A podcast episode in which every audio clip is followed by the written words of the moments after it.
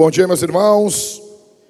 É uma alegria muito grande estarmos mais um domingo reunidos para a glória do nome do Senhor. Jesus é bom e o diabo não presta, tá bom?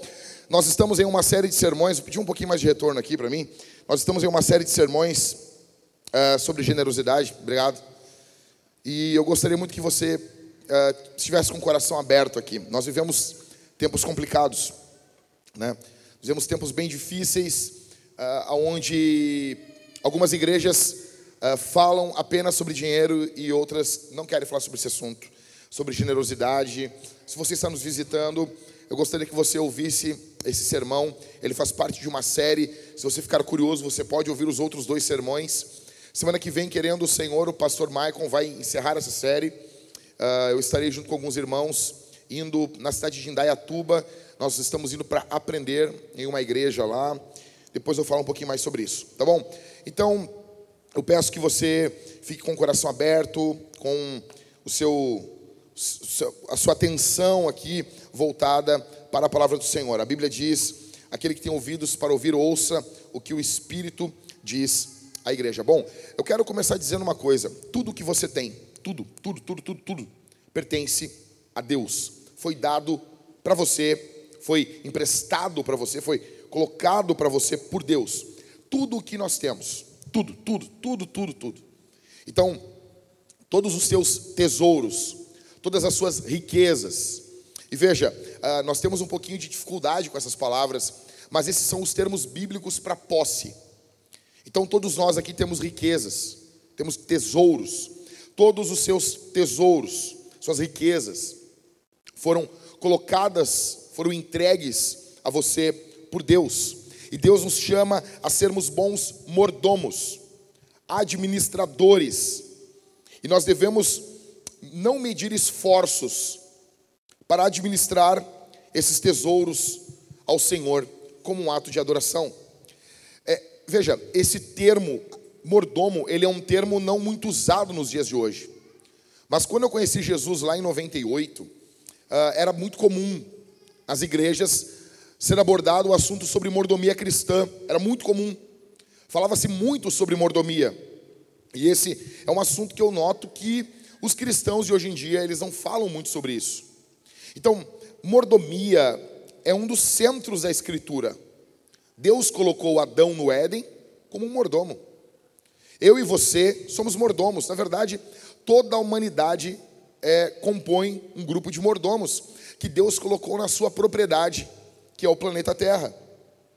Resumindo aqui os nossos dois sermões que tivemos, eu posso resumir eles em oito pontos. Primeiro, a oferta generosa é sacrificial. É isso que o apóstolo Paulo trata em 2 Coríntios capítulo 8, do verso 1 ao 6. Atenção, a oferta generosa, a oferta corajosa, a generosidade corajosa, ela é sacrificial. Ela em algum momento vai envolver sacrifício. Só que a nossa geração, a época que nós estamos vivendo, é uma época alheia a sacrifícios, sendo que todos nós devemos fazer sacrifícios. A nossa vida precisa ser pautada pelos sacrifícios. As pessoas vêm e dizem: Nossa, vocês querem ter mais filhos? A gente tem só duas. Na verdade, nós temos três. Um está com o Senhor. Estamos indo para o quarto filho. Uma coisa, né? Simples. Quando que isso se tornou uma grande coisa? Uma coisa normal. Tem irmãos aqui com mais filhos que nós, é normal.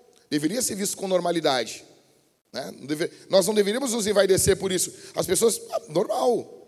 Ah, mas vocês não vai envolver sacrifício? Por exemplo, nós tivemos agora, fomos, acho que faz duas semanas, ver o filme do Batman. Era desde 2018 que nós não íamos no cinema. Desde 2018. Aí para o casalzinho que vê todas as séries de televisão, vai em todos os filmes, está por dentro de todos os fóruns da DC Comics ou da Marvel, isso soa estranho. Só que veja, ambos estamos sacrificando algo. Eu estou sacrificando um filme. Você está sacrificando um filho. A vida é feita de sacrifícios. Para você passar em um concurso, pessoal que é concurseiro aqui, você tem que fazer sacrifícios. Você vai ter que abrir mão, às vezes, de companhias. Para você fazer uma dieta, você vai ter que fazer sacrifícios de comida. Para você ah, não abrir mão da dieta, você faz sacrifício da tua saúde, da tua gordura. Então, veja, nós estamos o tempo todo fazendo sacrifícios. Só que nós não queremos sacrificar, às vezes, as coisas que são é, recompensas momentâneas, por uma recompensa maior. E o que envolve oferta, por que, que a nossa geração ela é uma geração que ela não é generosa?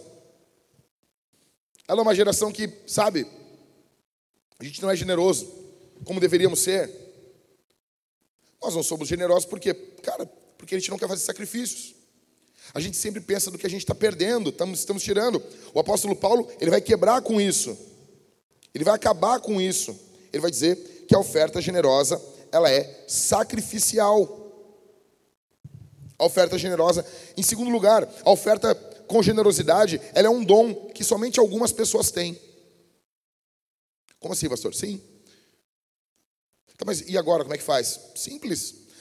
As pessoas que ela tem o dom em determinada área, essa pessoa é um modelo para a igreja. Veja, você não precisa ter o dom de evangelista para evangelizar. Mas aquela pessoa que tem o dom de evangelista, ela nessa área ela vai influenciar você. Eu quero aprender com generosidade com aqueles que têm o dom de generosidade, com aqueles que são generosos, com aqueles que têm o coração aberto, com aqueles que são bondosos. Em terceiro, a oferta generosa é uma questão que envolve o evangelho. O apóstolo Paulo vai ligar uma coisa a outra. Nós temos esse problema, nós temos essa dicotomia. Nós temos essa vida do espírito e nós temos a questão que envolve dinheiro, pagamento de contas. Nós dicotomizamos as coisas. Nós pensamos as coisas como coisas distintas e para Paulo está tudo misturado. São duas coisas, mas coisas misturadas. Esse é o ponto. Então, assim, é, aqui nós caímos um, um problema, eu já quero, como pastor, explicar para vocês. Quando a gente fala, ah, você tem que cuidar das coisas de Deus, aí tem pessoas que dizem, tá, mas as outras coisas não são de Deus? São também. Calma, calma. Tá? Então, a vida ordinária, é, é, há muita confusão nisso aqui. Não está no esboço, mas é bom explicar. Eu vejo muitas pessoas falando, não, porque Deus está em todos os lugares, a tua profissão, ela, ela serve. Sim, eu já preguei isso aí. Você serve a Deus na tua profissão? Sim, sim. Mas existem momentos específicos, pessoas com chamado específico, que elas vão abrir mão disso para algo. Tudo é do Senhor, mas algumas coisas são mais santas. Vou dar um exemplo para você. Nós temos o tabernáculo. No tabernáculo nós temos o santo, nós temos o, o local santo, nós temos o local santíssimo e nós temos o santo dos santos. Outro exemplo, nós temos a ceia do a ceia do ceia do Senhor. Mas as outras ceias, as outras comidas não são do Senhor? São, mas essa ela é diferente. Nós temos o dia do os outros dias não são do Senhor, sabe? São, mas esse é como se fosse dias santos e, dia, e um dia santíssimo. Você entende? A Bíblia ela faz diferença em níveis de coisas. Não é tudo a mesma coisa. Então, toda a terra é santa. Sim, toda a terra é santa. Todo o mundo é santo. Aí, se você quisesse, a Bíblia não faz isso, mas se você quisesse destacar, por que a gente chama assim, ah, o púlpito é um local santo? Eu entendo as pessoas que fazem isso. Ah, biblicamente, ele não é. Mas quem fala isso é como naquela pegada do Spurgeon. Se fosse para ter um local mais santo no mundo, é o local onde a palavra de Deus é ensinada. Por causa da palavra de Deus. Você está entendendo? Então, veja, a oferta generosa é uma questão que envolve o Evangelho, que vai envolver a sua vida com Deus. Em quarto, a oferta generosa, ela encoraja igrejas a compartilhar com outras igrejas e ministérios que passam necessidade. A pergunta que eu, que eu faço aqui: nós encorajamos outras igrejas? O apóstolo Paulo pode, poderia citar o nosso nome como exemplo de encorajamento para outras igrejas? Nós seríamos usados como exemplo? Em quinto, a oferta generosa é motivada por uma competição amistosa. Paulo, como eu falei para vocês, ele fica fazendo as igrejas meio que competir ali.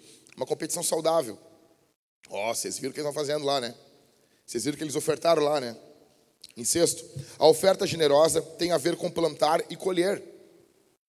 Você tem que ter, sim, expectativa, sim, em colher. Só que essa colheita, muitas vezes, na maioria das vezes, ela pode ser material, sim, mas a nossa expectativa não é essa. A nossa expectativa, atenção, é uma colheita missional. Nós vamos plantar agora na igreja de Canoas. O que, que queremos colher? Pessoas sendo salvas. A igreja crescendo. Essa é a colheita. Ah. Isso não quer dizer que Deus não possa abençoar você financeiramente. Não é isso. Só que a colheita, a primeira colheita é a colheita missional. E Deus abençoa. O apóstolo Paulo vai acabar tratando disso no texto. Deus abençoa financeiramente seu povo para que seu povo tenha mais para ofertar. Em sétimo, a oferta generosa, atenção aqui, ela é uma das muitas evidências de que alguém é um cristão verdadeiro. Você quer saber quem é um cristão verdadeiro? Um cristão de verdade, ele vai ser generoso, inevitavelmente. Eu não estou falando que só porque a pessoa é generosa, ela é cristã, mas eu estou falando que todo cristão ele tem um coração generoso. Se Jesus salvou você, você vai ser generoso. Se Jesus salvou você, você vai ter um coração doador. Você vai ter um coração amoroso e generoso. É inevitável isso. Não tem como. Não tem como confessarmos uma coisa e vivermos outra. Não tem como falarmos de um Deus que abriu mão de sua glória, veio a esse mundo e vivermos aqui como príncipes enquanto nossos irmãos vivem em necessidade. Não tem como. Não tem como. Em oitavo, a oferta generosa, ela promove a adoração a Jesus como Deus. O apóstolo Paulo trata isso em 2 Coríntios 9, 11. Jesus é glorificado quando uma igreja age de forma generosa. Jesus é exaltado quando uma igreja age de forma liberal. Você precisa ser um mordomo. Você precisa agir como um mordomo. Pois bem, quantos tipos de mordomos nós temos? Nós temos quatro tipos de mordomos na Escritura. Nós temos quatro tipos de mordomos no mundo. Em primeiro lugar, nós temos os mordomos ricos e fiéis. Quem são os mordomos ricos e fiéis? São pessoas que, através dos meios corretos, através do trabalho duro, através de investimentos com sabedoria, enriqueceram ou herdaram alguma herança. São pessoas que vivem com um orçamento razoável elas não gastam todo o seu dinheiro. Não é porque você é rico que você tem que torrar todo o seu dinheiro, não. Elas pagam seus impostos, pagam suas contas, elas doam generosamente a outros, não apenas à igreja. Elas têm uma atitude generosa. E mordomos ricos, fiéis, possuem uma, uma alegria especial em doar para pessoas pobres em ajudar na construção da casa de uma mãe solteira que foi abandonada pelo marido. Ontem eu vi uma cena de uma mulher no aeroporto e o filho dela autista, o marido dela abandonou ela. E o filho dela estava tendo uma crise, e o pessoal da, da Latam, ninguém ajudou. Aí o pastor Anderson botou lá, disse: Não vou, não vamos mais voar pela Latam, nem eu, nem minha equipe. Ele colocou lá, eu fiquei vendo, eu li todo o texto, eu vi todo o vídeo, a mãe chorando, tentando segurar a criança, havia sido abandonada pelo marido. Uma mulher sozinha, cara. Quem foi criado somente pela mãe aqui sabe o peso disso, sabe a seriedade disso. Você se aprume, homem. Você tome jeito de homem. Você honre sua esposa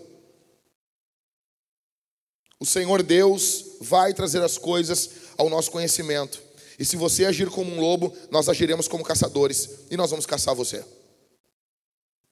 Mordomos ricos, fiéis, eles têm um prazer em ajudar mães solteiras.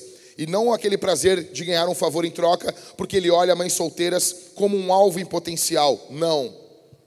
Mordomos ricos, fiéis, eles têm um prazer de ajudar uma mãe solteira a ter um carro para conduzir o seu filho eles tinham prazer em ajudar crianças inteligentes, adolescentes inteligentes, que não têm condição de ter uma faculdade, eles querem financiar a faculdade dessa criança, desse adolescente, cujos pais não possuem condições financeiras para tal. Mordomos ricos e fiéis amam financiar plantação de igrejas. Amam financiar plantadores de igrejas. Mordomos ricos, fiéis, são uma bênção para o cristianismo. Exemplos bíblicos desses: Abraão, Isaac, Jacó. Veja, os nossos três patriarcas eram homens extremamente generosos. Você lê a vida dos patriarcas e você vai ver generosidade em abundância. Nós temos José, um homem extremamente generoso. Você vê a generosidade dele. Ele literalmente sustentou um país num período de fome. Jó. Jó é um homem extremamente generoso. Ele é acusado quando ele está passando por aquela aprovação, ele é acusado de não ter sido generoso, e você vê que Deus vinga, Deus, Deus vem e justifica ele, mostrando que não, ele era sim um homem generoso. Antes e depois e durante a sua prova, José de Arimateia, o homem que doou ali o túmulo para Jesus. Hoje em dia as pessoas morrem e as pessoas vão lá, fazem um fiasco no enterro. Deixa eu dizer uma coisa, cara. Você mostra que você é, é amigo de quem morreu, não fazendo fiasco, ajudando ali. Teve um conhecido meu que faleceu, um monte de gente. Quem assumiu a dívida para pegar e ajudar e financiar o enterro foi um outro pastor amigo meu e eu. Fomos nós. Todo aquele povo, todo aquele, sabe?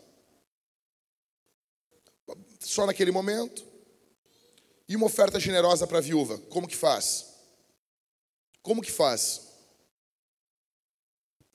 Você vai, você pergunta, pagaram as contas, está tudo pago, você se preocupa, você pergunta. Colocar o teu nome naquele caderno que ninguém vai ler não vai ajudar em nada, tia. O que, que José de Arimateia fez? Ele está se envolvendo. Nós temos na Bíblia também Lídia, uma mulher rica. Uma mulher extremamente generosa. Você, você lê sobre ela em Atos 16. Se não me engano, em Atos 16, quando o apóstolo Paulo chega ali em Filipos e ela está com algumas mulheres na beira de um rio orando. Você tem em Atos também uh, Dorcas, uma mulher extremamente generosa com os pobres, e era uma mulher de posses. Primeiro, nós temos então os mordomos ricos e fiéis. E segundo, nós temos os mordomos ricos e infiéis. Esses ganham seu dinheiro por meios pecaminosos, como roubar, participam de práticas desonestas de negócios. Por quê? Porque o alvo deles é só dinheiro, o alvo deles não é a generosidade, o alvo deles é, é a ganância. Eles gastam de forma desordenada. Eles têm uma vida onde eles vão gastar de forma desordenada. Veja, foi feita uma pesquisa nos Estados Unidos e eles viram que do modo, de um modo geral, desde 1959 até o ano 2000, as doações dos cristãos americanos, elas tiveram um decréscimo. E veja, isso aqui é muito importante nós estarmos atentos ao que ocorre na América, porque esses padrões normalmente demoram de 15 a 20 anos, eles se repetem no Brasil. E nós não temos, por exemplo, um Instituto Barna como um instituto cristão de pesquisas nos Estados Unidos. Lá eles têm um instituto muito forte, que está sempre uh, uh, trazendo luz e pesquisas com as igrejas. Nós temos pequenos institutos de pesquisas cristãos aqui, mas que não têm a força que esses institutos têm nos Estados Unidos. Então, esses dados são muito importantes para nós. Do ano de 59 até o ano 2000, houve um decréscimo de oferta dos americanos. Agora, olha que interessante isso. Esses mesmos americanos tiveram um aumento do consumo pessoal, aumentou gastos com restaurantes, aparelhos tecnológicos, equipamentos de esportes, entretenimento ao vivo, viagens nacionais e internacionais, bilhetes de loteria, apostas em cassinos, fotografia, acampamentos de esportes, recreação e outras despesas com entretenimento. São mordomos ricos infiéis. São mordomos que são ricos infiéis. E aqui rico, é, é interessante que todo mundo que é rico acha que não é rico. São mordomos ricos e infiéis. Se você olhar para o planeta Terra, se você possui um carro, você é uma pessoa rica. Exemplos bíblicos: Labão, um homem que não é generoso, o sogro de Jacó. Nós temos outro, Esaú, o irmão de Jacó. Nós temos outro, Nabal, o esposo lá daquela mulher, depois que, quando ele morre, Davi casa com ela. Ele é um homem extremamente egoísta. Os homens de Davi estão com fome, ele não alimenta esses homens. Ele, e ele é um homem extremamente rico. Nós temos Nabal, nós temos Amã, nós temos um jovem rico e nós temos, por fim, Judas Iscariotes. Nós temos, terceiro tipo de mordomo, mordomos pobres e fiéis. Quem são os mordomos pobres fiéis? Eles trabalham duro. Eles trabalham duro, eles lidam de, de uma forma honesta nos negócios. São justos. Eles vivem dentro do seu orçamento. Eles não entram em dívidas. E eles vivem em um estado, atenção, de contentamento com o tesouro que Deus lhe deu, lhes deu para administrar. Eles são contentes com o que Deus lhes deu. Não que eles não vão trabalhar mais para conseguir mais, não é isso. Mas eles possuem um contentamento em Deus. Eles trabalham duro, são trabalhadores, são generosos. Exemplos bíblicos de generosidade de gente pobre: Ruth e Noemi. Tem mais um exemplo: Jesus. Jesus. Ele era rico, diz o apóstolo Paulo, e ele se fez pobre. A viúva que doou suas moedas para o ministério de Jesus, a igreja da Macedônia, e Paulo, que conheceu privação e fome e também abundância, e mesmo no momento de privação, agia com generosidade. Em quarto, nós temos os mordomos pobres e infiéis. Veja, isso existe. Você, nós temos a tendência a pensar que todo mundo que ah, igreja pequena é igreja boa, gente pobre que a gente. Não, não, cara. Nós temos muito pobre muquirana também. Nós temos muito pobre que, que é egoísta. Muitos. Mordomos pobres e infiéis. Eles tentam ganhar o seu dinheiro por meios pecaminosos. Eles tentam agir com roubo, se aproveitar dos outros. Só que a diferença entre eles e os ricos infiéis é que os pobres infiéis nem isso conseguem. O cara é tão ruim o cara é tão desgraçado que ele não consegue nem pecar direito. Nem fazer as coisas erradas ele consegue. Esse é o mordomo pobre infiel. Ele quer se aproveitar dos outros, ele não se aproveita por falta de oportunidade. Ele vive criticando os políticos de Brasília, mas ele não rouba porque ele não consegue. Está entendendo? Se você rouba uma pequena coisa, cara, quem disse que você não roubaria uma, algo grande, velho? Isso é seríssimo. Deus odeia isso. O que é do Senhor é do Senhor. Eles não investem o seu tesouro com sabedoria. Eles têm o seu dinheiro, eles não gastam com sabedoria. Eles são prontos a gastar. Eles são prontos a ter gastos insensatos. Eles comem demais, eles bebem demais, eles gastam muito dinheiro com isso, com apostas, com jogos, com esquemas para enriquecer rapidamente. Atenção aqui. Atenção aqui, vindas. O mundo que nós estamos vivendo vem de fórmulas de enriquecimento. Você vai ser captado por isso. Você vai ser captado por essas fórmulas, por essas mentiras. E você vai ficando ansioso. Então, agora com o marketing digital, todo mundo acha que pode ficar rico rápido. Deixa eu dizer uma coisa: algumas pessoas podem enriquecer com marketing digital? Pode. Algumas pessoas podem enriquecer com criptomoedas? Pode, mas é uma minoria. Ah, pastor, o senhor está falando que eu não, tenho, não, não devo ter criptomoeda. Não é isso que eu estou dizendo. O senhor está falando que eu não devo ter negócios digitais. Não é isso que eu estou dizendo. Eu estou dizendo que você não tem que ter esperança de enriquecimento rápido nesses meios. Porque eu vejo as pessoas ficam nessa, nessa ansiedade disso. E ela está sempre procurando um hack, sempre procurando uma fórmula, sempre procurando algo, um pulo do gato, uma coisa que ninguém descobriu. E ela tem sempre essa, essa vontade. Então ela vê lá o filme rede social e ela pensa, cara, não, eu vou conseguir uma coisa, eu vou, eu vou bolar uma coisa aqui e eu vou conseguir. Pode acontecer? Pode.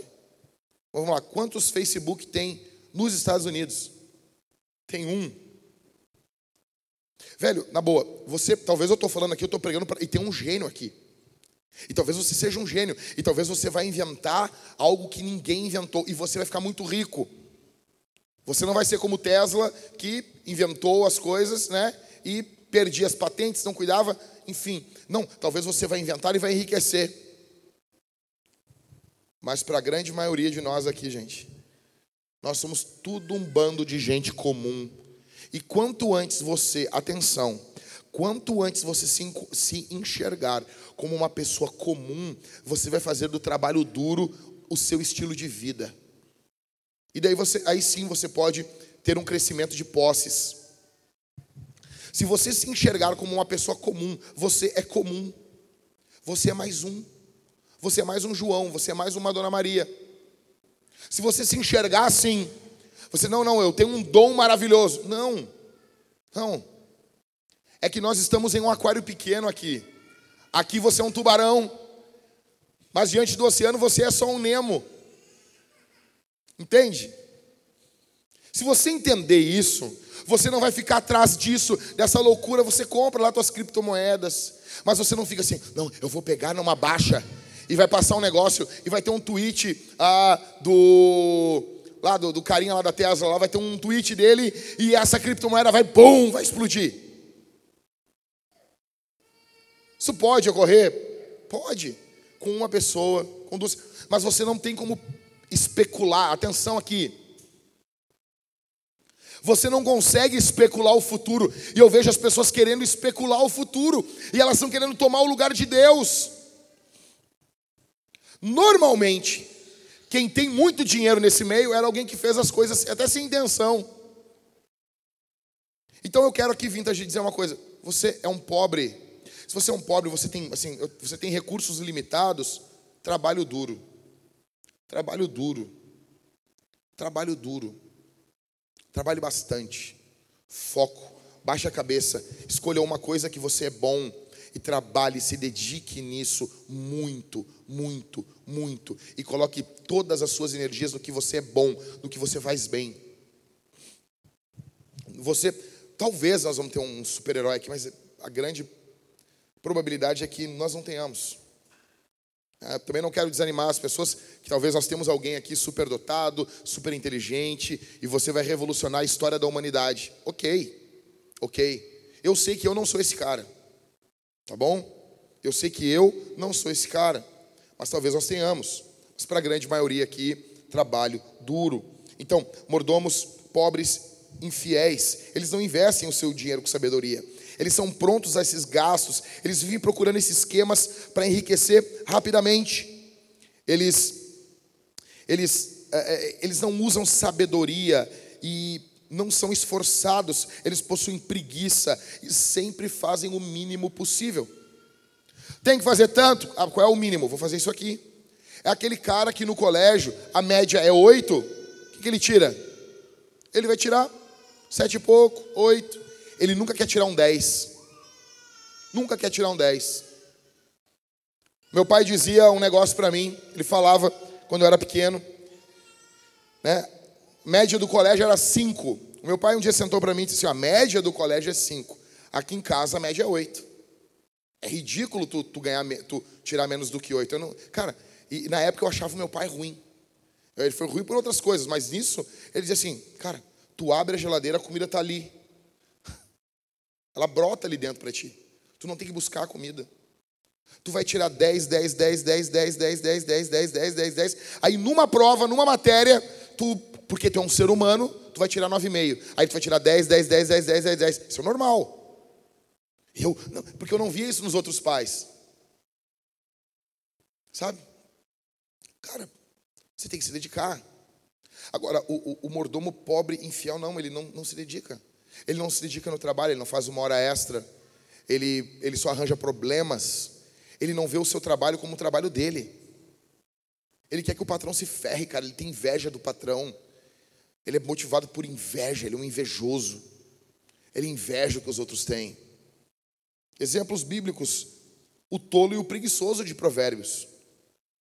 São esses exemplos. Eu quero que você preste bastante atenção aqui. Como que nós vamos ser bons mordomos no mundo que nós vivemos? Nós temos que entender algumas coisas. Quatro verdades relacionadas ao nosso tesouro que fundamentam a mordomia fiel. Como que nós vamos fundamentar uma mordomia com fidelidade? Primeiro, você tem que entender que esse mundo não é o seu lar. Esse mundo não é o teu lar. esse mundo aqui não é o teu lar. Quando você enxergar esse mundo uh, uh, como, como um local onde você está trilhando e você está em rumo à eternidade, mas aqui não está a nossa casa. Enquanto esse mundo não for restaurado, ele não é o nosso lar em definitivo. Nós vamos usar os meios corretos para o bem e o avanço da obra de Deus. Enquanto nós não colocarmos as nossas esperanças nas coisas, o problema de muitos de nós é que nós colocamos a nossa esperança nas coisas. Eu vi um vídeo ontem, achei muito interessante, acho que era um Reels, um, eu não lembro que vídeo era, de um cara, ele estava no autódromo, eu não sei se era em Porto Alegre, eu acho que era em São Paulo, e tinha um Fusca, sim, um Fusca, batido e mal, mal amassado. Você nunca vê um Fusca totalmente amassado, né? Aquela lata era uma lata forte pra caramba, né? Quem, quem se ferrava era o motorista. Era ele que se amassava dentro do carro. Né? Não tinha aquela ideia de você ter uma, uma lataria que vai uh, uh, segurar o impacto. Não. Então o Fusca estava um pouco amassado e tinha um, o dono do Fusca. E o cara disse assim: Eu não acredito! Você destruiu o meu Fusca. Daí na hora a câmera estava virando assim. E quando sempre tem uma discussão, eu fico irritado com a câmera. Filma direito isso aí, né? Pra gente poder ver direito aí, né? Eu tô vendo lá, aí eu pensei, não, o Fusca tem que ter a placa preta. Pro cara tá nesse desespero, o Fusca tem que ser esses Fusca de colecionador. Aí a câmera veio, tipo, pô, tinha a placa preta. Daí eu já até entendi o cara. Não, não, entendi a raiva do dono do Fusca. Aí ele disse assim: Eu gastei 20 anos com esse carro. Aí eu. Daí eu já fiquei meio assim, né? 20 anos num Fusca, velho. Que droga de vida, hein? 20 anos dedicando a tua vida a um Fusca. Acabou, meu. Deu, gente. Deu, velho. Fez o papel dele lá no pós-guerra, mas chega, né, Matheus? Chega, tem outras coisas, gente. Tem outras coisas. Cara, ah, mas por que, que tu tá falando isso, pastor? Não, porque é muito dinheiro que vai nesses carros antigos. Isso é coisa de gente rica. Isso é, isso é passatempo, isso é passatempo de rico. Então a plaquinha preta, tu via que o cara tinha dinheiro. Tem diferença de carro antigo e carro velho, tá bom? Esse era um carro antigo. E daí, eu já achei demais aquele, aquele, aquele o cara tá muito irritado. Aí ele partiu para cima do cara e ele gritou: "Eu vou te matar". Quando a câmera virou, o cara tava dentro de uma ambulância, velho. Espera o cara se recuperar para matar ele depois. Por que que nós fazemos isso? Por que, que o cara encostou na minha placa ali, eu já fiquei louco com ele? Por que isso? Porque no fundo, as nossas esperanças, elas estão nas coisas desse mundo. Você e eu precisamos tirar as esperanças das coisas desse mundo. Uh, veja, nós nós estamos aqui, mas esse, esse mundo não é o nosso lar. Em segundo lugar, nós precisamos entender que a sabedoria ela é mais valiosa do que a riqueza. Olha o que diz Provérbios capítulo 8, do verso 17 ao verso 21. Eu amo os que me amam. Os que me procuram, me encontram. Riquezas e honra estão comigo, bens duráveis e justiça. O meu fruto é melhor do que o ouro, do que o ouro refinado, e o meu rendimento é maior do que a prata escolhida. Ando pelo caminho da justiça e sigo as veredas do juízo, para adotar de bens os que me amam e encher os seus tesouros. Só que quem está falando é a personificação da sabedoria em Provérbios. É a sabedoria personificada. O problema hoje é que as pessoas elas estão buscando dinheiro apenas. Elas estão buscando dinheiro. Muitos que estão aqui querem enriquecer. Você quer ficar rico. Você quer ter muito dinheiro. O que, que é que Salomão pediu para o Senhor? Sabedoria. E com a sabedoria, isso acabou inevitavelmente trazendo riqueza para ele. Salomão era um homem sábio. As pessoas, se elas obtiverem uh, riqueza sem sabedoria, nós vamos ter um caos. E muitos dos que estão aqui, talvez a maioria, não podem ter riquezas. Não podem ser pessoas ricas, porque você não é sábio. Ah, pastor, como você sabe que eu não sou sábio? Porque o teu cartão vive no negativo. Não é um momento, não é um evento. Você, pô, eu, eu, eu me apertei esse mês. Eu estou vendo esse mês como é que eu faço. Não, você vive em modo apertado. Você não é sábio. Você vive apertado. Pessoas que vivem apertadas, elas são pessoas que vivem com posses acima do que tem. Você deveria viver com menos e você vive com mais. Você não é sábio, você é tolo com o seu, com seu dinheiro. Isso é tolice. Primeira coisa que você deveria buscar agora não é mais dinheiro, porque se você buscar mais dinheiro sem sabedoria, você vai ter mais problemas. Você pode, duvido, duvido que você não conhece pessoas que, por exemplo, tem gente que ganha 20 mil reais por mês, que é um bom dinheiro. E é barbada que com 20 mil reais você sim, você entra em dívidas. Porque a pessoa tem 20 mil, eu tenho muito dinheiro. A pessoa começa a gastar, daqui a pouco ela está fazendo empréstimo do banco, no cheque especial. Quantos de vocês não conhecem pessoas assim? E você pensa, o que, que você pensa? Quando você conhece uma pessoa assim? Ha! Se eu ganhasse 20 mil, eu não ia estar assim. Tu, primeiro de tudo, que tu é um invejoso está sempre te imaginando numa posição superior. E segundo, que tu é um mentiroso, tu iria sim te ferrar. Porque tem pessoas que olham para você, tu ganha os teus 3, 4, 5 mil por mês e você está sempre ferrado. E tem pessoas que ganham um salário mínimo e ela pensa o que de você? Se eu ganhasse 3, 4, 5 mil, eu não ia estar tá ferrado desse jeito que eu tô. Mas fato é que as pessoas nunca olham para a sua situação. Então, a primeira coisa que você deveria buscar aqui para ser um bom mordomo não é mais dinheiro, é sabedoria. A partir de hoje, atenção aqui, Vintage, a partir de hoje, por favor, ore por sabedoria. Você tem que ser um homem sábio. Aí, com sabedoria, você pode crescer os seus rendimentos. Em terceiro, mordomos fiéis, eles fazem um orçamento prudente e vivem com o que possuem. Provérbios 21, 5. Os planos de quem é esforçado, atenção, conduzem ao quê? Mas a pressa excessiva leva à pobreza.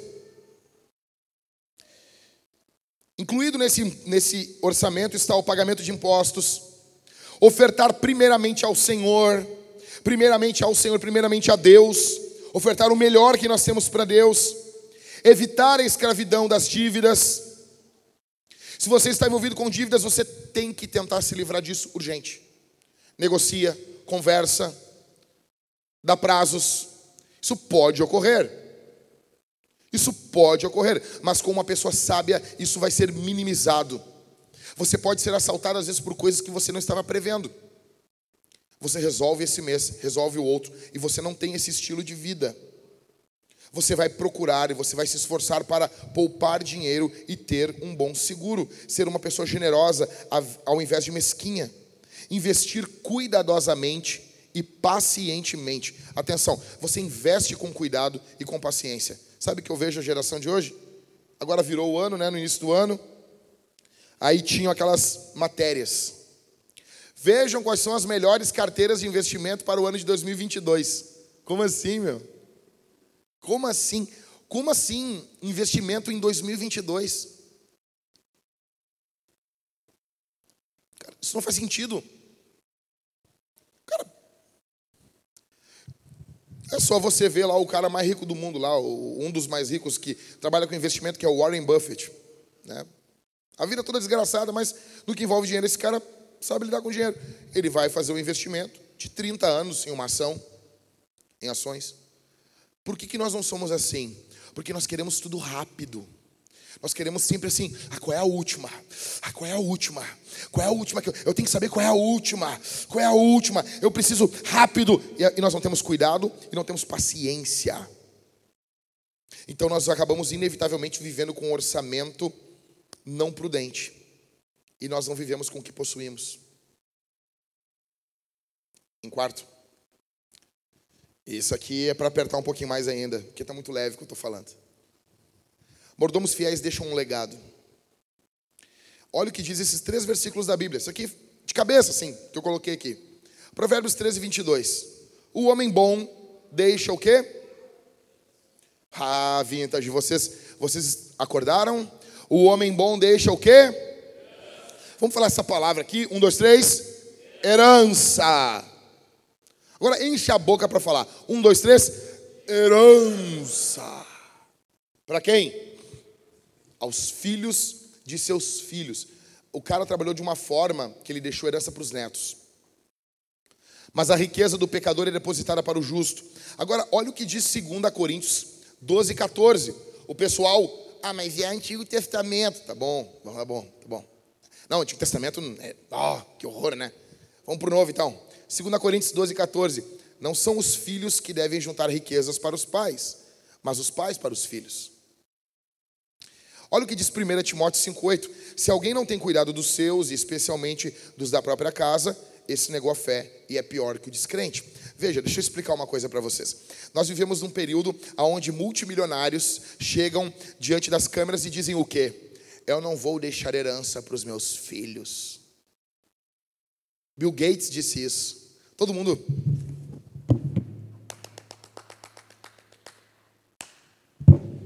Quem é que aplaudiu ele? Os invejosos dos filhos. Os oito do inferno. É óbvio que o Bill Gates não vai deixar dinheiro para os filhos. O cara não conseguiu ficar nem com a mesma mulher. Família para ele não é a prioridade.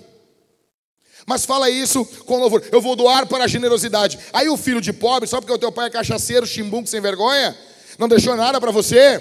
Você olha isso e você fica feliz. Só que biblicamente está errado.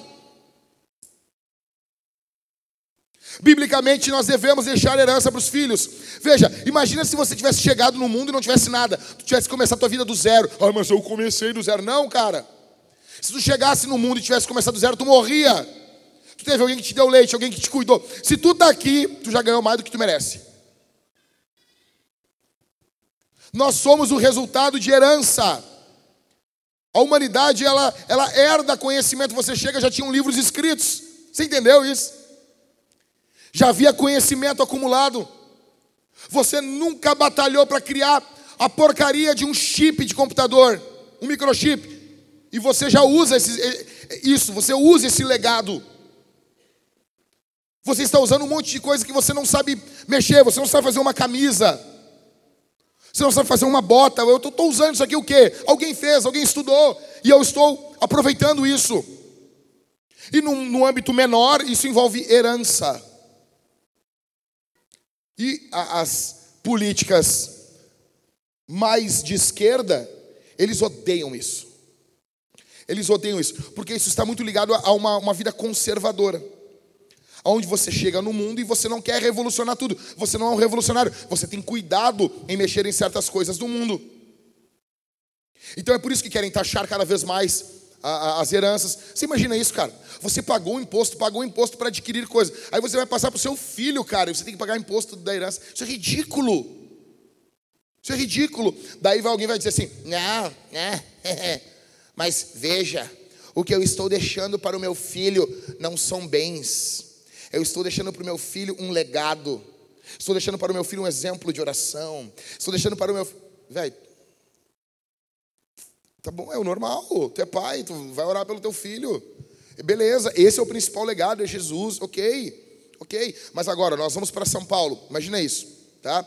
Aí, digamos que eu, eu ganhei algum legado dos meus pais, tá? Uh, e daí eu tô indo agora para São Paulo. Aí eu tenho que pagar, meu, a gasolina do carro, o aluguel do carro, nós vamos alugar um carro. Como é que nós vamos fazer? Eu vou chegar lá e assim, Rosel, tudo bom? Passa dois quilos de legado que eu ganhei do meu pai, hein? Dois quilos de oração. Vê aí, vê aí. Vê. Bota, bota, no, bota no crédito porque ele ainda não orou. Tem como? Não tem. Então veja, uma coisa é uma coisa, outra coisa é outra coisa e as coisas não se anulam. É, foi profundo isso que eu falei, né? Uma coisa é uma coisa, outra coisa é outra coisa. Isso é, é, Você entende? Você entende como você é normal, como eu sou normalzinho? Falo isso aqui achando que vai abalar, né? Nossa. Que pregação. O ponto alto dela foi uma coisa, uma coisa. Sabe, parece a, a teologia do Argel do Inter, né? Depois pesquisa as falas do Argel, você vai gostar. Então, cara, isso, isso precisa ficar claro para nós. Você lega ao seu filho bens materiais e bens espirituais. Normal. Eu não estou falando que você vai deixar uma, uma grande coisa. Só que o que, que isso inclui? Vamos dar um exemplo. Você vai trabalhar duro para ser provedor. Você vai trabalhar duro para fazer economias, para juntar dinheiro numa poupança para um e para outro filho, para outro filho. Você vai juntar dinheiro para os seus filhos. Você vai tentar transferir um bem para a vida dos seus filhos. Você vai se esforçar para dar uma casa para o seu filho. Quando seu filho for começar a vida, ah, não tem como dar casa. Uma entrada que seja. Uma entrada num apartamento. Sabe aquele apartamento? Casalzinho novo. Casalzinho novo vai casar. Apartamento 23 metros quadrados. Eles olham para aquele apartamento e dizem: Nós vamos ser muito felizes aqui. Até ali eu já moramos numa casinha assim. Mas é, nós estamos felizes da vida. Feliz da vida. E o casalzinho olha e diz: Nós vamos ser felizes aqui. Uma vez eu fui na casa de um cara, tinha 30 e poucos metros quadrados, e, a ca... e, o, e, o, e o apartamento tinha dois quartos. Cara, você imagina o tamanho do quarto. Tu entrava assim, ó. Tá bem aí, pastor? Eu, eu tô. Fui no banheiro, estava apertado, tinha que urinar. Fiquei com a perna para fora, assim, não, cabia dentro do banheiro. Você tem que dar pelo menos uma entrada, ajudar o seu filho numa entrada num apartamento. Isso faz parte, é uma herança. Sabe, a comprar a primeira casa, ou se você tiver um filho que é um plantador de igreja, um, um sustento, uma ajuda, um missionário. Cara, se minha filha, uma das minhas filhas for missionária, uma missionária uh, transcultural, quem é que vai sustentar? a igreja a primeira pessoa que tem que querer sustentar minha filha na missão sou eu. Sou eu. Mordomos infiéis zombam de, disso aqui. Aí, veja, as pessoas falam assim, ah, porque a meritocracia, blá, blá, blá, que eu já acho um, um, um, assunto chato esse assunto. Não, porque veja, o fulano ele, ele herdou do pai. Ah, mas não dá para deixar herança, pastor, porque a gente deixa herança, os filhos brigam. Os filhos brigam não é por causa da herança, os filhos brigam porque você não educou direito. Porque nós somos fracos como educadores. Esse é o nosso problema. Nós não ensinamos as crianças a lidar com dinheiro. Correndo aqui porque eu estou falando demais. Vamos lá. Só que existe diferença entre ganhar dinheiro e administrar dinheiro. Talvez eu estou falando aqui com pessoas que elas sabem como ganhar dinheiro. Deixa eu te explicar uma coisa aqui. Já, já te explicaram como é que ganha dinheiro? Sim ou não?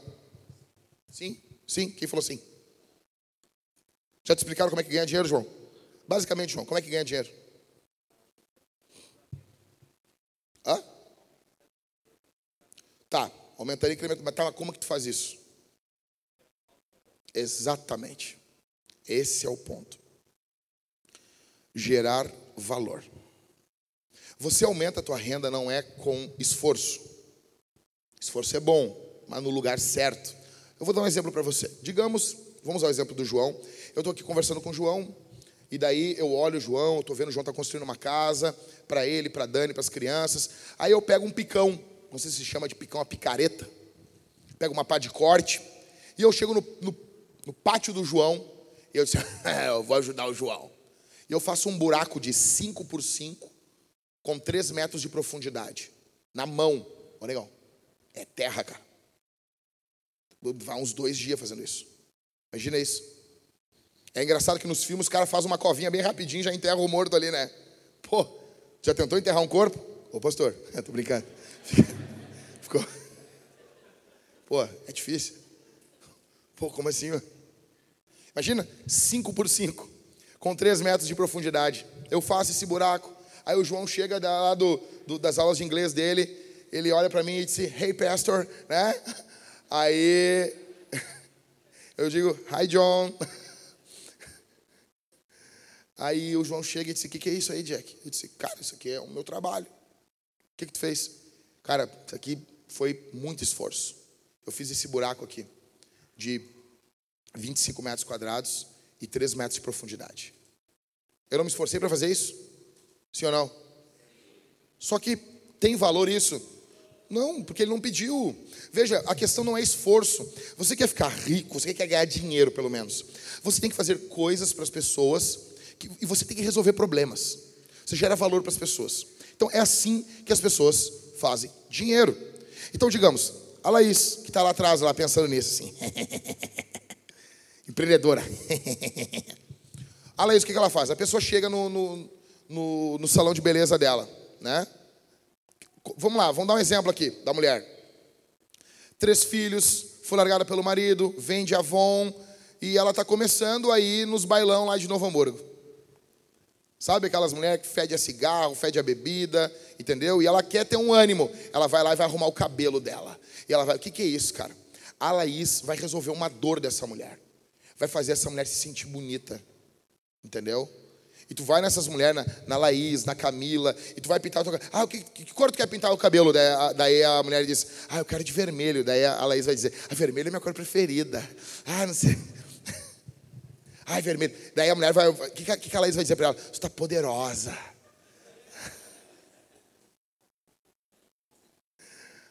Camila, tá, tu está poderosa. Eu não sei por que esse, esse exemplo, poderosa, né? Daí chegar lá, a mulher na Camila lá, para arrumar o cabelo, para arrumar as unhas, né? Aí as mulheres botam aqueles bagulho, ficam parecendo a boca de foto assim, né? Assim, uns negócios assim. O que, que é isso? Você está gerando valor. Daí veja, aí você tem o empacotador do Zafari. Por que, que o empacotador do Zafari ganha pouco? Porque qual é o problema que ele está resolvendo? Ele está resolvendo uma microdor. Qual é a dor do cara? Ter as compras dentro de uma sacola. Não é um grande problema da tua vida. Você, você até contrariado, você bota as, as, as compras dentro da sacola. Então, como esse cara está resolvendo um problema muito pequeno, ele ganha muito pouco. Quem resolve um problema maior ganha mais dinheiro. Por exemplo, um cirurgião. O cara vai tirar um câncer do cérebro. Não, esse aqui é melhor, é maior autoridade. Ele tira ali a, a tampinha, ele dá a, a arrumada e devolve a tampa. Ele é bom pra caramba, esse cara. Vai ganhar quanto? Ah, minha cirurgia é 200 mil reais. Porque ele está resolvendo uma dor muito grande. O cara tem uma laranja na cabeça. Ele vai tirar a laranja e tu vai continuar vivo. Bem, uma dor grande. O cirurgião plástico a pessoa se vê feia, a pessoa não se vê bonita, é uma dor, então ele resolve uma grande dor da pessoa, ele vai ganhar muito dinheiro. É assim que se ganha dinheiro. Você tem um mercadinho, você resolve a pequena dor da pessoa. A pessoa vem e faz um ranchinho no seu mercadinho. Você aumenta esse mercado, tem mais produtos, você resolve uma dor maior, comprar várias coisas no mesmo lugar. Isso facilita para essa pessoa. Então você faz uma rede de mercados. E daí você dá o um nome para ele de Fante e chama uma missionária com a Karina, para ser missionária do Fante.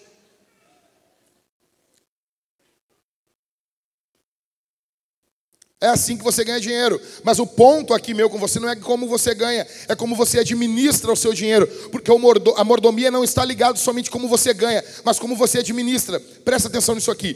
Em 1928, algumas das pessoas mais ricas do planeta se reuniram em um hotel em Chicago.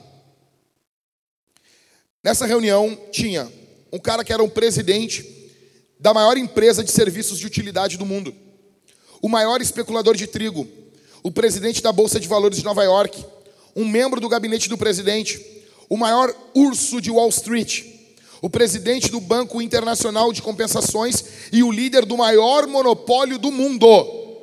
Sabe o que é isso, cara? Cara, olha o nível de, dessa reunião. Os homens mais ricos dos Estados Unidos e do mundo estavam nessa reunião, em 25 anos. Olha o destino desses caras. Charles Schwab, que ele era o presidente da maior empresa de aço, ele viveu de empréstimos nos últimos cinco anos da sua vida e ele morreu quebrado. Arthur Cutting foi o maior especulador do trigo e ele morreu quebrado também. Richard Whitney, que havia sido presidente da Bolsa de Valores de Nova York, ele serviu em um período, esteve preso em uma prisão americana.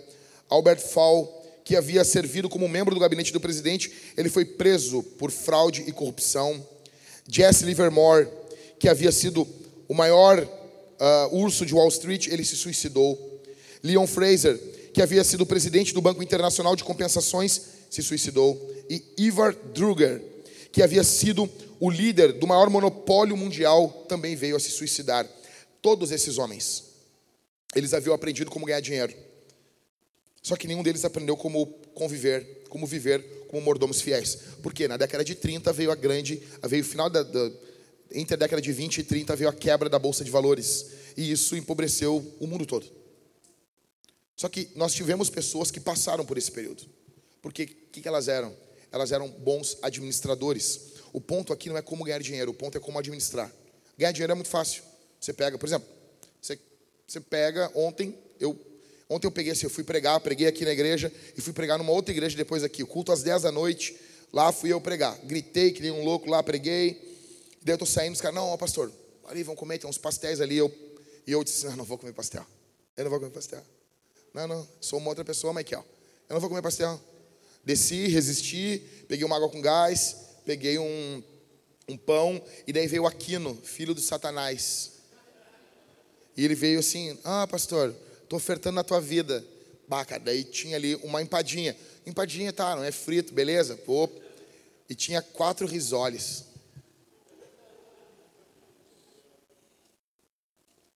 Aí o problema é eu estou há muito tempo sem comer fritura. Há muito tempo. Cara, quando eu comi o primeiro risoles, deu um troço no meu cérebro. Deu, não, vocês não estão entendendo. Vocês não estão entendendo. Cara, eu parecia que eu estava chapado. Eu nunca usei cocaína, mas eu, eu, acho que é mais ou menos parecido com o que aconteceu. Eu fiquei muito feliz. Eu, eu comecei a andar de carro na rua dizendo para as pessoas: Eu te amo. É, amor. Tinha quatro risórios dentro daquele negócio lá. Dentro daquele negócio. O ponto, meus irmãos, o ponto aqui. O ponto aqui, ganhar dinheiro não é. Você pega, você faz um risoles ali, meu, tem óleo, você sabe como vender, você vai ganhar dinheiro, você vai, vende os risoles, vende, sabe? A mãe do Aquino cozinha bem pra caramba, vai comer o bolo lá da, da Karina, aquele bolo de chocolate ontem. E eu peguei uma colheradinha de disse, isso aqui está muito animal. Eu disse, Isabel, vem cá, ajuda o pai. Aí a Isabel comeu todo o negócio, comeu o meu pedaço, o pedaço da Thalita ali. Você vai fazer, você sabe como ganhar dinheiro. Você pega ingredientes, ele custa um valor menor, você trabalha nesses ingredientes e você entrega para uma pessoa que é gorda. Alimente um gordo e fique rico. Foi assim que o Croc ficou rico com o McDonald's. Melhor forma de enriquecer não é gerar valor nada, ô João. É alimentar um gordo. Você vai ficar rico. E faça que nem a mãe do Aquino fez. Faça como drogas. Ela me entregou o primeiro. Não, pastor, isso aqui eu estou dando para o senhor. Entendeu? O traficante sempre entrega o primeiro de graça. Você tem que aprender a administrar. Caminhando para o final aqui. Alguns dados perturbadores, eu quero perturbar você aqui para você dormir pensando nessas coisas. Uh, ah, 25% dos cristãos americanos protestantes, eles doam zero dólar para a igreja. Eles não doam nenhum real, nenhum dólar, nenhum nada, nenhum centavo. De 68 a 2005, houve um decréscimo nas doações direcionadas às igrejas protestantes. A média era 3,1, agora a média está em 2,6. Isso é muita coisa. As pessoas que frequentam igrejas regularmente, aqueles que frequentam, né? Uh, eles ofertam em média 6% do seu salário líquido. São pessoas que frequentam e não são cristãos. São frequentadores. Normalmente, eles doam mais do que os próprios cristãos. A oferta anual de um cristão nos Estados Unidos é em média de 200 dólares. Uma média de 0,5% do seu salário líquido. Os mormos, eles ofertam sete vezes mais do que os católicos. Cerca de 27% dos evangélicos ofertam 10% ou mais da sua renda. 5% dos cristãos fornecem 60% do dinheiro das igrejas. 5% dos cristãos fornecem 60% do dinheiro que a igreja possui. 20% de todos os cristãos são responsáveis por 86% de todas as doações. Aquela clássica regra 80-20. Funciona também na igreja. Dentre os protestantes, 10% dos evangélicos, 28% das igrejas do povo e 33% dos fundamentalistas e 40% dos liberais não doam nada. Quanto mais liberal o cristianismo se torna, menos generoso ele é. Os cristãos gastam, em média, mais com chicletes do que com a missão. Os cristãos gastam em média mais com refrigerantes do que com a missão. Os cristãos gastam em média mais com balas do que com a missão. Os cristãos gastam em média mais com produtos de beleza do que com a missão. Os cristãos gastam mais com comidas supérfluas do que com a missão. Os cristãos gastam mais com animais de estimação do que com a missão. Os cristãos gastam mais com roupas de etiqueta do que com a missão. Um aparelho doméstico que um cristão compra dura, custa em média o valor de cinco anos de contribuição à igreja. Os cristãos estão doando para missões menos do que o valor equivalente de uma Coca-Cola por dia. O que, que, poderia ser feito, atenção, se todos os cristãos norte-americanos doassem o dízimo? O que, que seria feito? O que, que aconteceria? Então, esse é o contexto americano. Aí eu vou falar isso aqui, aí você imagina isso a nível global. Se todos os cristãos do mundo fossem generosos com no mínimo 10%. Se 10% fosse o piso e não o teto. Da onde o dízimo fosse um local de onde você parte e não um local onde você chega. Atenção.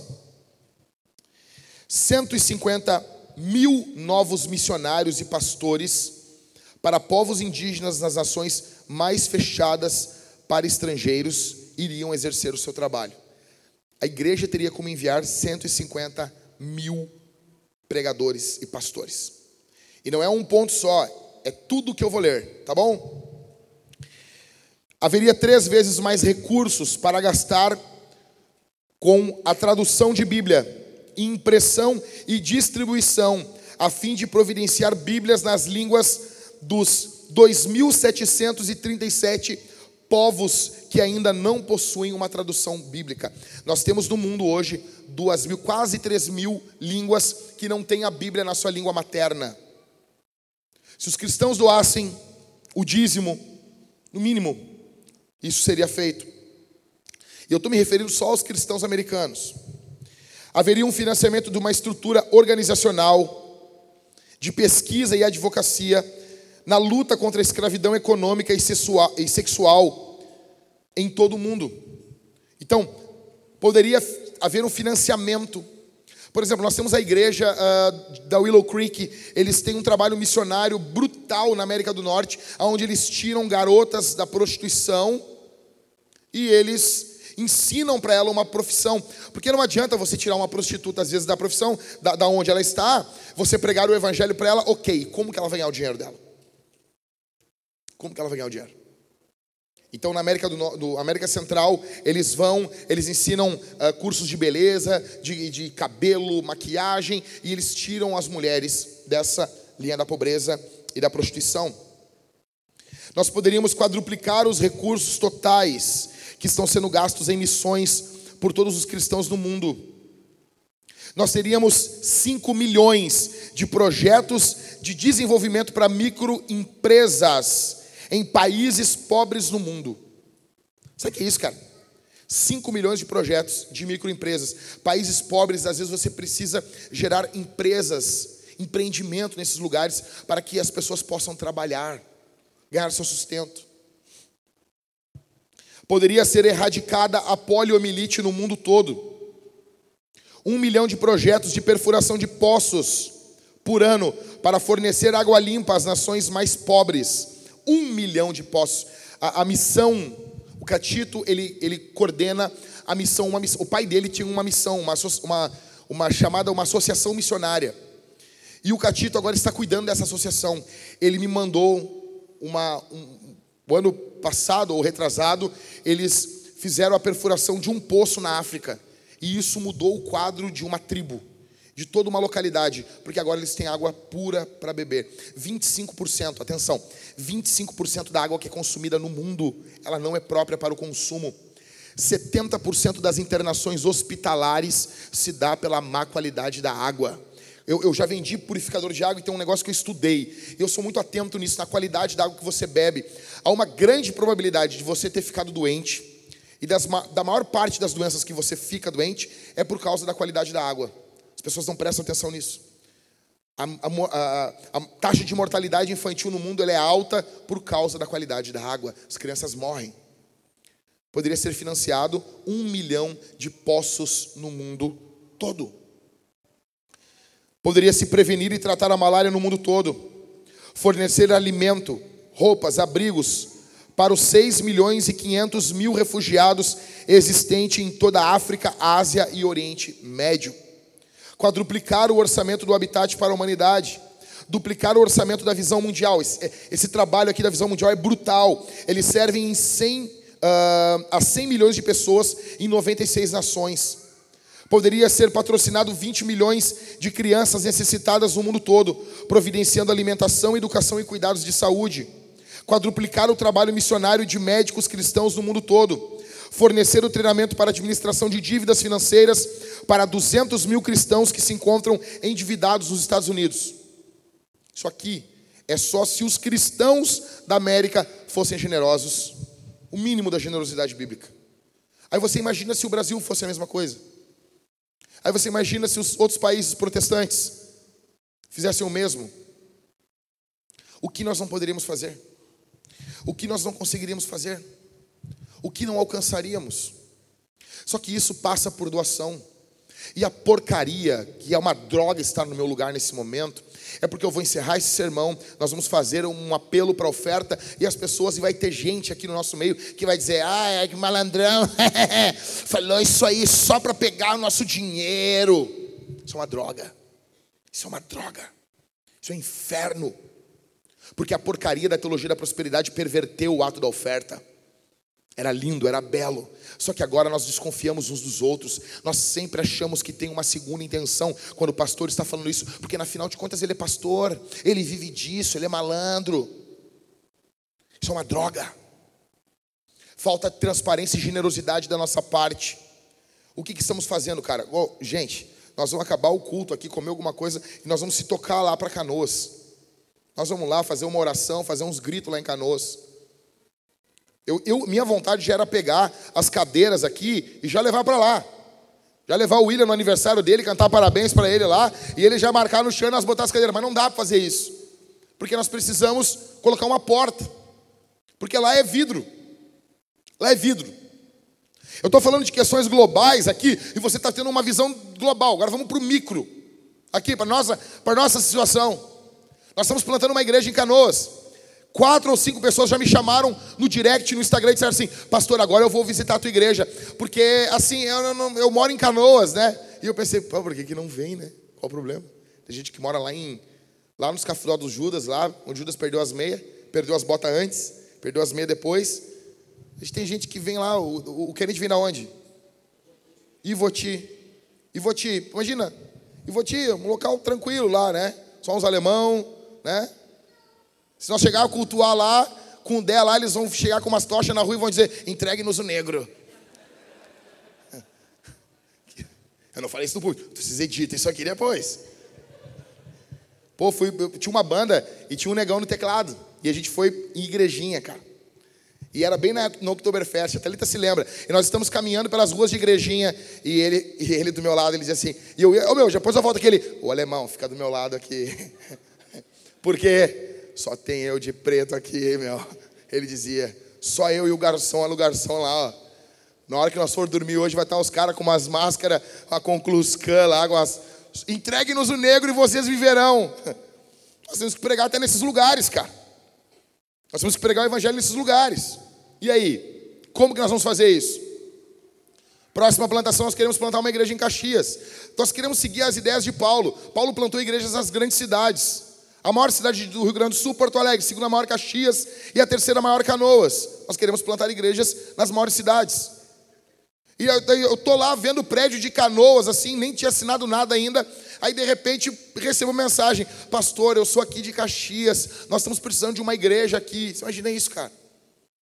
Então tem pessoas que nós vamos alcançar. Você quer alcançar pessoas? Plante igrejas. Vocês vão ver agora mais igrejas, mais conversões. Mais igrejas, mais generosidade, mais igrejas, mais pessoas sendo salvas, mais pessoas sendo transformadas. Isso vai ser assim, vai ser exponencial. Quanto mais igrejas tivermos, mais nós vamos alcançar os perdidos.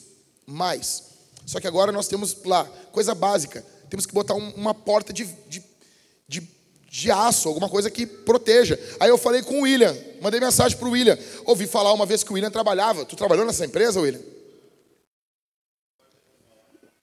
Aí, William, você olha para ele com esse bigode lindo, parecendo um mexicano. Aí, assim, William, você pode ver para mim? Pensei, pô, o William vai achar com esse bigode lá na empresa, né? Daí o William, não, não, pode deixar aí, Jack, eu vou ver, eu vou resolver isso aí. eu pensei, legal, tamo grande. Já falei no grupo da liderança, ó, vamos conseguir, né? Aí o William manda assim, ó, a porta aquela que desce e sobe, sabe, do shopping. Imagina isso. Chegar com uma estola sacerdotal na frente da igreja, apertar um botão e o negócio subir. Enquanto sobe, eu viro as minhas mãos em direção ao povo. Seria legal isso, né? E falar em nome do Pai, Filho Espírito Santo. Imagina? Seria demais isso. Eu queria muito ter esse negocinho, né? sabe? Chegar, levantar ali e a igreja, né? Aí o William manda o, o, o orçamento. 17 mil. Mas é para mim. O negocinho que guarda, que guarda ali a, a cortina por dentro, 3.600. Os caras não conhecem 50 pila. Tudo é mil e não sei quantos mil. Total dava 20 e poucos mil reais. Aí eu já não, ah, não, nem é legal isso aí. Nem quero. É, né? Aí falei com o Cássio, Cássio, vamos meter umas grade. Bem louco. Não, primeiro eu queria botar uma parede, entendeu? Vila, né, meu? Vila, já faz, bota uma sapata lá, já vira uma massa e vamos erguer uma parede lá. Entendeu? Bota um pagode tocando lá, um molejão, e levanta e paga um churrasco bagurizado e já era. Tá feita a parede ali. Aí os guri, oh, pastor, eu acho que é ruim nós levantar uma parede na frente do negócio de vidro lá. Que nada, meu. Vamos fazer, meter uma parede lá. Aí os caras, não, mas aí o Michael assim, não, cara, é que assim, ó, tem que botar uma estrutura, tem que botar uma viga. Que viga nada, meu. Fui agora comprar um negócio na casa de um cara lá, um equipamento de musculação. Cheguei lá, a casa toda não tinha viga. Toda. De três andares. E eu no andar de baixo. É sério. É sério. O cara olhou para mim, o que, que tá de olho fechado? Eu tô orando. Resumindo, cara, nós pensamos em botar grades. A grade daria em torno de uns 8 mil reais, tudo. Aí pensamos em colocar umas chapas de grade. Aí isso já caiu para 2 mil o material, 3 mil mais ou menos o material, e mais quem vai trabalhar com caixa a gente vai ter que pagar.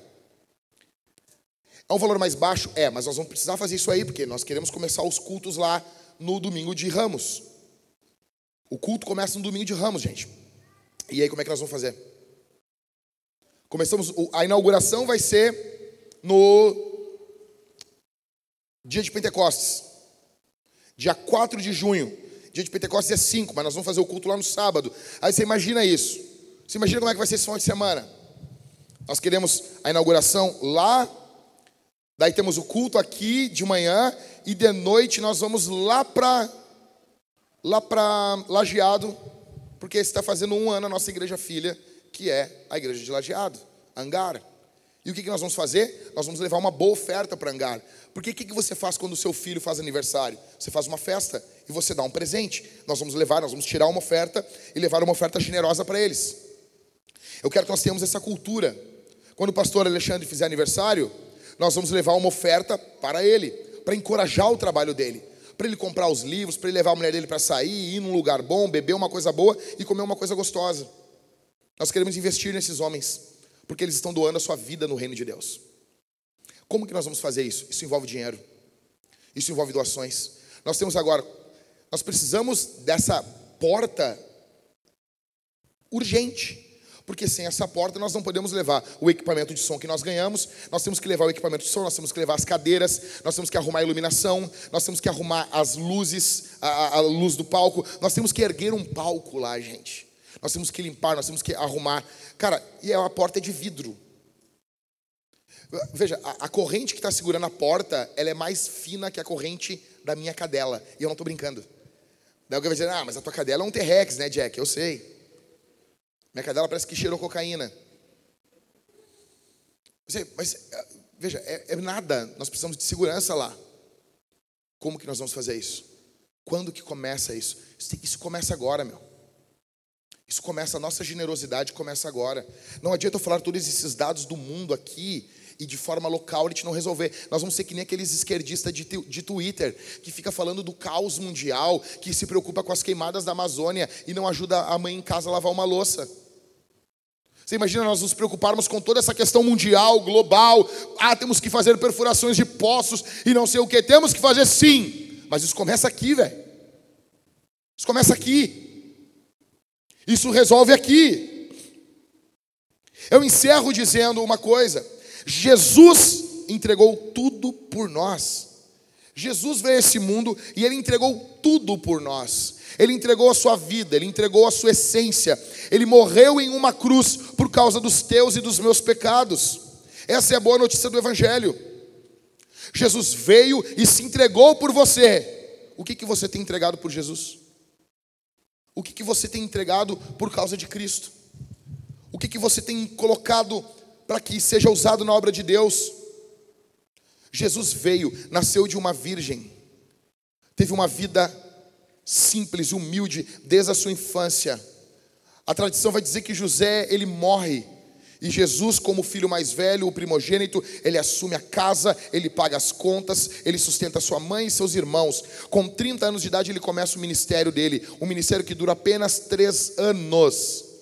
Ele é morto, ele é crucificado, porque ele é um problema para o Império Romano e para os judeus. Ele é colocado em uma cruz. Ao terceiro dia, ele ressuscita, aparece vivo para os discípulos fica 40 dias com eles, sobe aos céus. Depois de 10 dias, o Espírito Santo é derramado e é dado uma ordem para que nós venhamos ir e pregar o Evangelho a todas as nações. Eu quero dizer uma coisa para vocês: vai ter um dia que nós vamos dar conta da obediência ao mandato cultural e também à grande comissão. Nós vamos prestar conta do mandato de Jesus para nós, de irmos pelas nações e pregar o Evangelho. Antes de chegarmos no Uruguai, nós temos que pregar o Evangelho aqui, pregando o Evangelho em Canoas, plantando uma igreja em Caxias, com três igrejas da Vintage, nós conseguiremos verba para plantarmos uma igreja no Uruguai, em Montevideo. Só que isso começa com a porta da igreja de Canoas. Você entende isso? Você entende isso? Isso começa com a gente agora sonhando e indo lá em canoas, orando, olhando o prédio, se alegrando.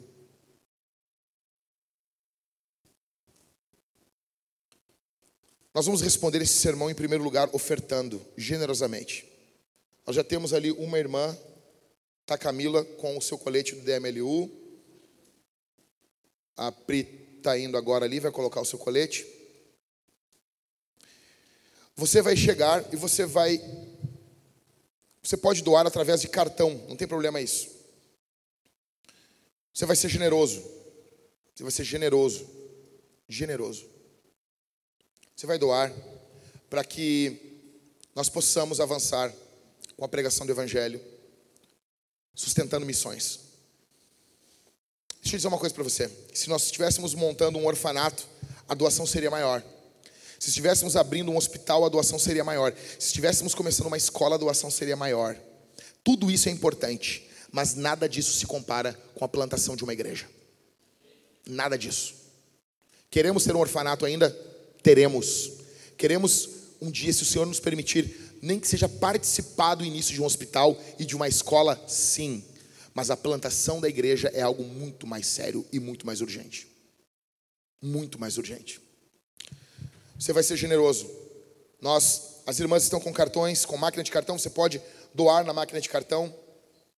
Você pode, uh, também nós temos o gasofilácio, que é um pedaço, um caixotão de madeira ali atrás, que você coloca o seu dinheiro do modo old school, né, onde você larga o seu dinheiro. Quem aí nasceu em 1915 e tem dinheiro de papel na carteira, como eu, você pode largar o seu dinheiro de papel ali, suas moedas ali, para que o nome de Jesus seja conhecido nas máquinas você pode doar por crédito, por débito. Ah, crédito também, pastor? Sim, tem pessoas que organizam sua vida através do crédito e elas pagam apenas uma conta por mês.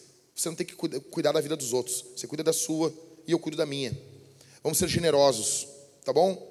E nós temos também o Pix ali atrás, que é aquele dois quadros ali com QR Code onde você posiciona seu telefone e você pode doar através do Pix. Nós vamos responder esse sermão também uh, participando da ceia. Nós teremos dois irmãos aqui e dois irmãos desse lado. Atenção, você vai fazer desse momento uma oferta a Deus. Você entregou sua oferta, você caminha pelo corredor. Se você está em Cristo, se você congrega em alguma igreja, você vem, pega o pão, mergulha no cálice bronze, que é vinho, vinho, vinho, ou no cálice dourado, que é suco. E você vai estar comendo e bebendo do Senhor. Faça isso com fé. Faça isso com confiança. O pastor Everton vai estar aqui do lado, ungindo os enfermos. Se você está doente, Se você está com alguma doença, foi diagnosticado com alguma doença, você vai vir e vai pedir para o Everton ali que o pastor ore por você. Ele vai ungir você, ele vai orar por você, e eu creio que Jesus vai curar você. E nós vamos responder ao Senhor cantando aqui, essa manhã. Peça perdão pelos seus pecados e participe da ceia. Se arrependa dos seus pecados. Confie em Jesus como seu Salvador e participe desse momento. Vamos responder ao Senhor? Sentados mesmos. Feche seus olhos. Quando a banda começar a cantar, você vai ficar de pé. Feche os olhos, meus irmãos. Feche os olhos. Pai, aqui está o teu povo. Aqui está a tua igreja. Aqui está a tua amada igreja. Eu peço que o Senhor Deus dê sabedoria aos teus filhos. Nos ajude a gerirmos melhor as nossas riquezas. Nos ajude a gerirmos melhor os nossos recursos. No nome do Senhor nos ajude a termos mais sabedoria com o uso do nosso dinheiro, do nosso tempo, dos nossos talentos, que possamos ter uma postura sábia nesse mundo de tolos. Nos ajuda, Senhor, a cuidarmos das nossas famílias, a amarmos as nossas famílias, no nome santo de Jesus. Eu peço a tua graça sobre esse irmão, essa irmã que vai doar de forma generosa de forma voluntária, para que tua obra avance. Ó Deus, dá-nos almas, dá-nos almas. Que possamos ver o avanço da tua igreja, que possamos ver o avanço da igreja de Jesus, que possamos ver o avanço do Senhor Jesus do nome de Jesus nessa terra, que possamos ver o avanço do Senhor, em nome de Jesus. Exalta o teu nome, manifesta a grandeza do teu nome aqui, Senhor manifesta a, a beleza do teu nome aqui, no nome do Senhor Jesus. Exaltado seja o nome de Jesus. Bendito seja o nome santo e poderoso de Jesus. Em nome de Jesus, tua graça sobre nós, nós invocamos aqui, Senhor. Abre as portas para o teu filho que precisa Abre as portas para o teu filho que quer ser generoso e hoje está à procura de um emprego. Abençoa os teus filhos. Que o dinheiro não seja um Deus na nossa vida. Que o dinheiro não seja uma divindade dentro do nosso coração. Faz de nós generosos com os pobres, com aqueles que necessitam, com aqueles que precisam. Que possamos olhar a necessidade do outro, Senhor, como nossa necessidade que tudo que é nosso possa ser teu, que possamos ser apenas mordomos, mordomos das riquezas que o Senhor Deus tem nos conferido, em nome.